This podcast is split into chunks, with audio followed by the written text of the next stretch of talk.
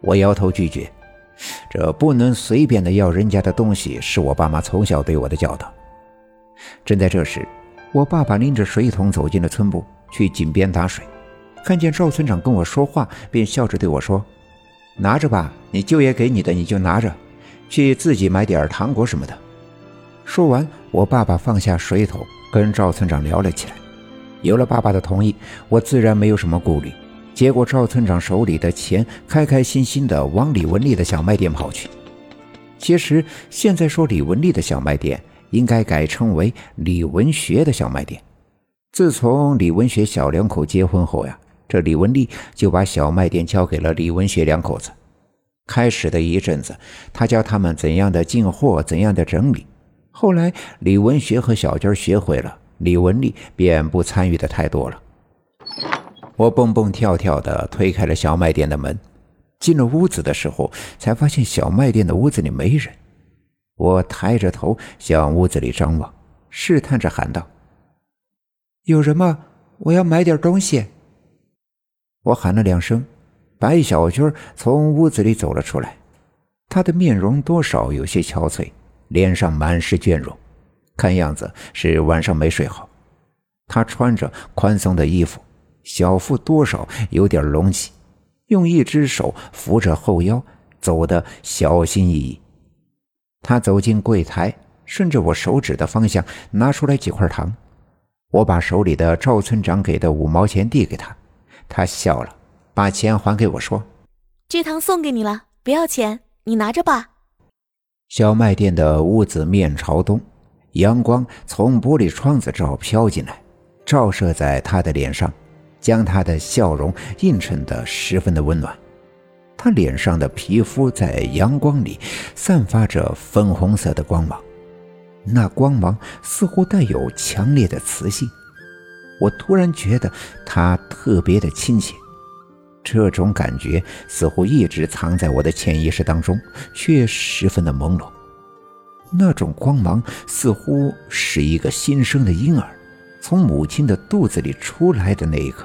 睁开眼睛，看到的第一眼光亮是如此的温暖，如此的亲切。我与这白小军呀，非亲非故。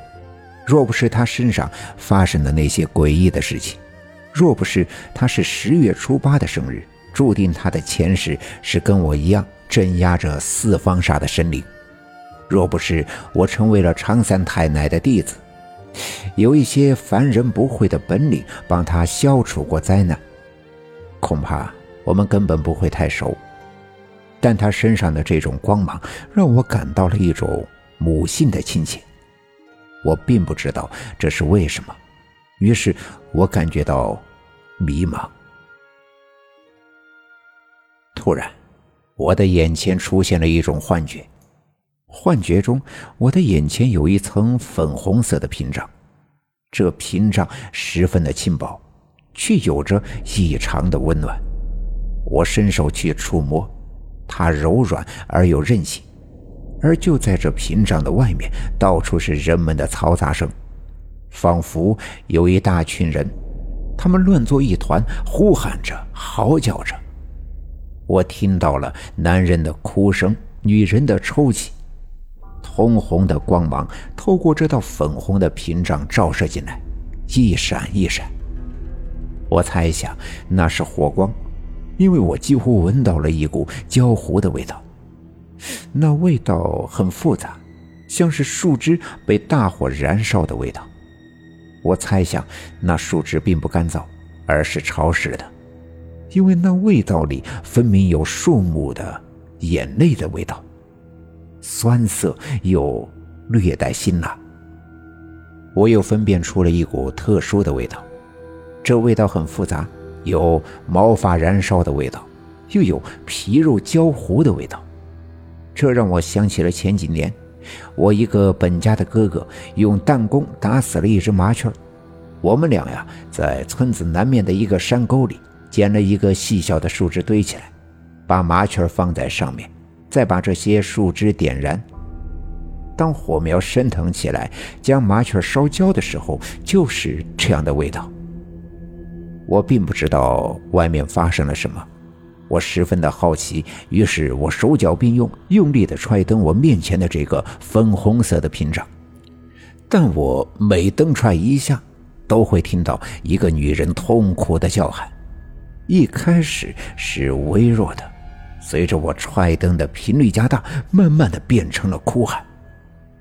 外面又传来了一些妇女的惊呼声：“哎呀，不好了，要生了，要生了！孩子。”你咋了？咋这么看着我？白小军微笑的看着我，伸手摸了摸我的头，我这才缓过神来，看着眼前的白小娟。哎呦，你这是咋了？咋满头大汗的？来来来，用毛巾擦擦。我伸手摸了一下自己的额头，弄了我一手湿漉漉的，看来真的是出汗了。我知道。我这是被刚才的那场幻觉给惊吓的。白小娟伸手递给了我一个白色的毛巾，示意我去擦擦脸上的汗水。我木讷的接过来，在脸上胡乱的抹了抹，抬头看了看白小娟，他一直看着我微笑。